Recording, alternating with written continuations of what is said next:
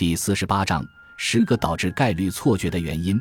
我在前一节中讨论了事件发生的模式，以及各种心理偏见如何导致我们更容易发现模式。例如，我们倾向于低估随机数字序列中相同的数字出现的概率。我们还讨论了世界或者我们自身的变化如何使意外模式更有可能出现。有时，反馈机制会进一步放大这种效应，即对事件或现象的反应会影响事件发生或现象出现的概率。这种机制在生物系统中很常见，例如捕食者和被捕食者循环。加拿大猞猁捕食雪兔，雪兔数量的增加意味着有更多的猞猁可以找到食物并生存下来。猞猁的数量越多，被捕食的野兔就越多，因此野兔的数量会下降。结果是，能找到食物的猞猁越来越少，它们的数量也随之减少。随着猞猁数量的减少，野兔的数量开始增加，如此循环往复，一年又一年。经济波动也是如此，在不断上涨的股价诱惑下，更多的人涌入了股市，这促进了股价的进一步上涨，导致更多的人买入股票，进一步推高了股价。也就是说，直到有人怀疑股价已经见顶时，他们才会卖出股票，此时股价会稍有下跌。看到股价下跌。其他人纷纷抛售，这导致股价进一步下跌，以此类推。我们在第二章中提到的自我实现预言，即相信某个事件会发生，可能导致个人采取行动，进而使该事件更有可能发生，也是反馈机制的表现。还记得罗伯特·莫顿提到的那名内心焦虑不已的学生吗？他总是认为自己通不过考试。把大量的时间花在了焦虑而不是学习上，结果真的考试不及格。乐观主义者总是期待好运会降临到他们头上，因此更有可能使自己置身于易发生好事的环境中。当然，相信自己天生就运气爆棚的人会想方设法地证明这一点。英国诺丁汉斯泰普尔福德的利兹丹尼尔获得了一台三十七英寸的液晶电视，一套家庭影院。两台 Xbox 游戏机，一次五星级肯尼亚旅游，一万六千五百英镑奖金和许多其他奖品。令人惊讶的是，他声称在二零一二年十月至二零一三年六月期间，他每天都在获奖。这也意味着他参加了大量的比赛。还记得我们在第四章中提到的彩票标语“只有买了彩票才能中奖”吗？这里也是同样的道理，买足够多的比赛资格。剩下的就看巨数法则如何大显神威了。同样的，乐观主义者相信，只要寻找的时间足够长，他们就一定能找到想要的任何东西。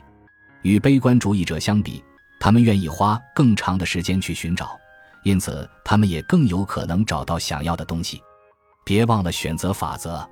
想想那些与病魔战斗的人，他们会说：“我战胜了他，因为我相信自己能够战胜他。”不过，那些相信自己能战胜病魔但最终离世的人，永远没有机会发生了。只有买了彩票才能中奖，这句话明确划分了不可能和可能的界限。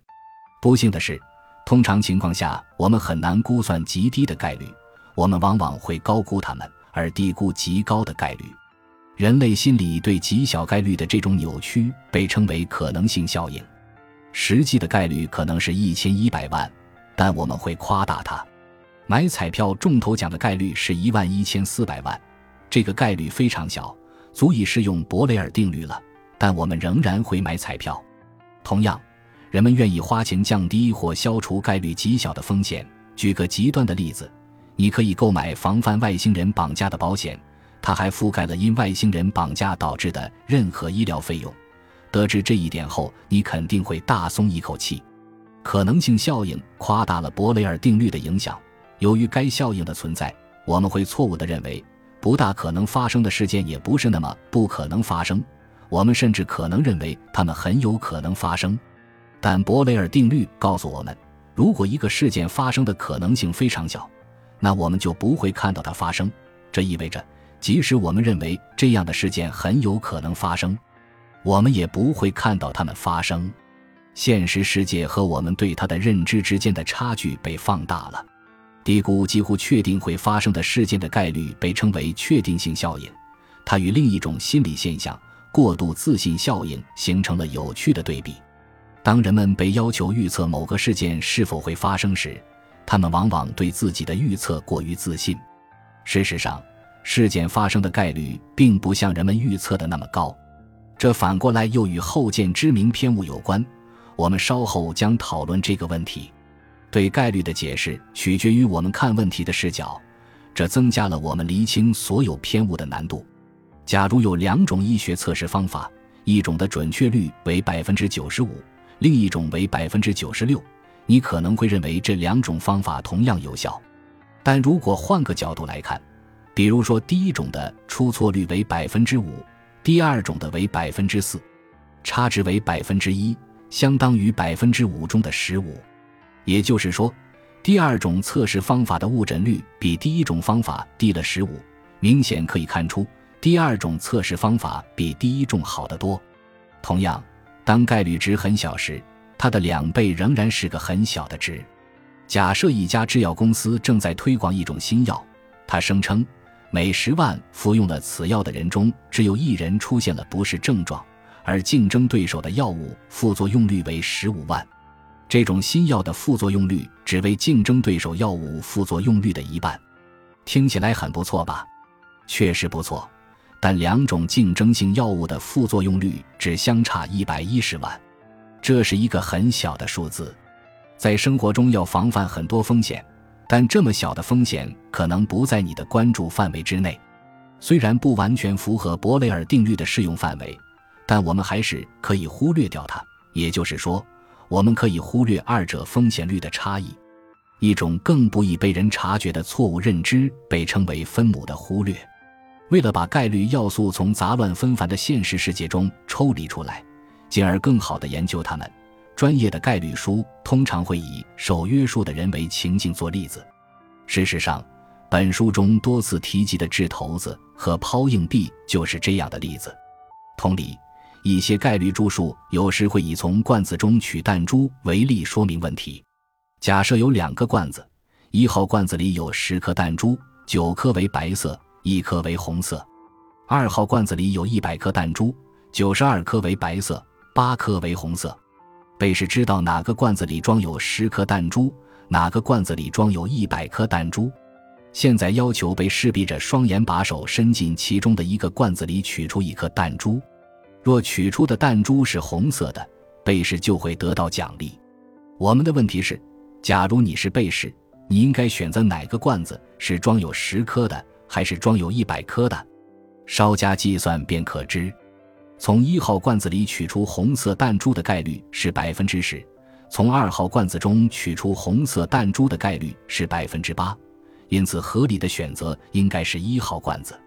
但在被试中，约有十三的人选择了二号罐子，可能是由于二号罐子里的弹珠数量较多，导致许多人认为这个罐子里不同颜色的弹珠混合更为均匀。但由此推断出从二号罐子里取出红色弹珠的概率更大是错误的。我们在第三章中讨论过大数定律，其意思是说，从总体中随机抽取一组数字，抽取的数字越多，其均值就越接近于总体的均值。有时我们会把适用于大样本的结论错误的用在小样本中，这种现象称为小数定律。假设我们抛一枚硬币一百次。大数定律告诉我们，正面朝上的比例不大可能显著偏离零点五。事实上，相关的计算表明，这一比例小于零点四或大于零点六的概率是零点零三五。而根据小数定律，若我们抛硬币五次，正面朝上的比例小于零点四或大于零点六的概率也应该会很小。但事实并非如此，计算表明，这个概率实际上是零点三七五。是抛一百次硬币时的十倍多。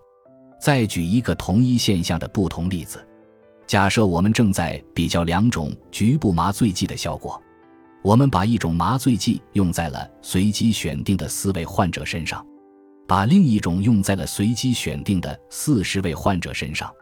为了评估麻醉剂的效果，我们用尖利的仪器刺入了患者的皮肤，然后让他们据实做出评价。评价有这三种。特别疼，轻微不适，几乎无感觉。现在假设，就我们所选定的患者所属的总体而言，这两种麻醉剂具有同等的效力，都是有约百分之三十的人给出了非常疼的评价。这意味着两组被试中有百分之三十的人做出了这样的评价。注意，这里说的是平均值。但若第一组中的四名患者都给出了特别疼的评价，我们也不应该感到惊讶。相比之下，如果第二组随机选出的四十名患者都出现了特别疼的反应，我们会感到非常惊讶。小样本组的比例变化要比大样本组的更大，也更容易出现极端的比例。小数定律揭示的是，当样本量比较小时。我们往往会忽略掉其比例变化幅度大的事实。我们在第六章中讨论过变化幅度的影响。在当时所举的例子中，尽管两个求职者小组的均分相同，但与分数波动幅度小的求职者小组相比，分数波动幅度更大的求职者小组更有可能出现高分。上面的例子也是如此，只不过其比例变化大是由于样本量小导致的。样本量小会导致样本均值的变化幅度更大，因此，两位医术相当的外科医生做手术次数较少的外科医生的成功率波动幅度较大，既可能出现较高的成功率，也可能出现较低的成功率。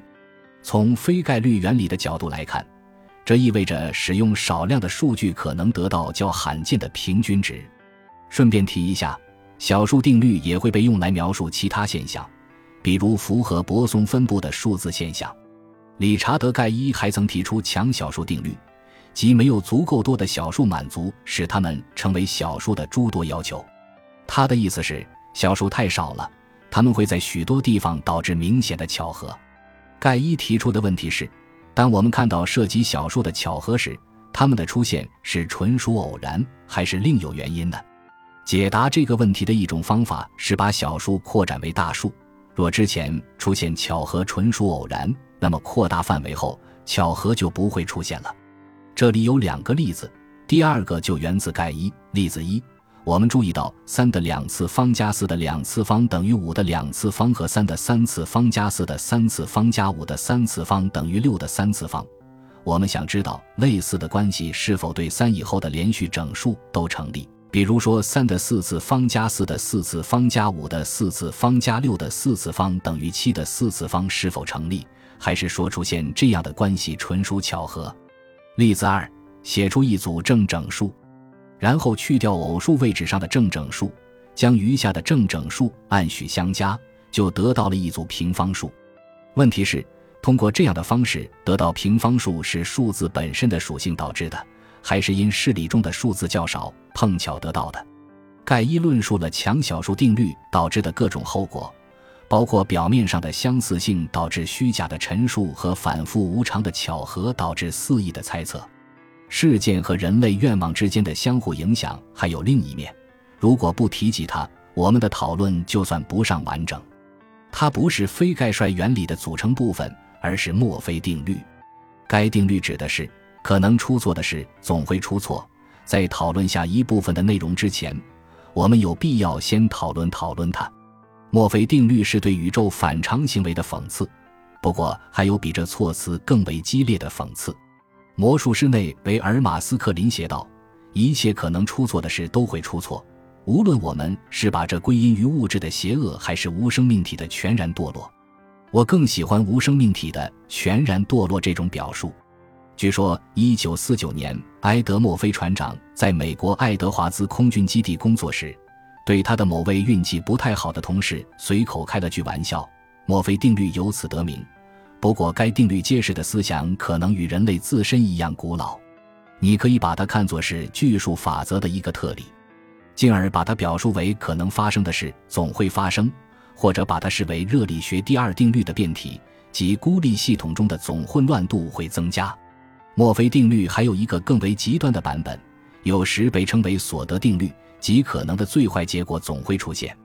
当你着急赶路时，红灯亮了；当你准备发送重要的邮件时，邮箱打不开了。还有后果更严重的例子，比如贝多芬失聪，威宝乐队的瑞克·艾伦在车祸中失去了一只手臂。但是，只要没有忘记巨数法则，我们就应该预料到这类事件的发生，而且在选择法则的作用下，我们很容易想起他们。感谢您的收听喜欢别忘了订阅加关注主页有更多精彩内容。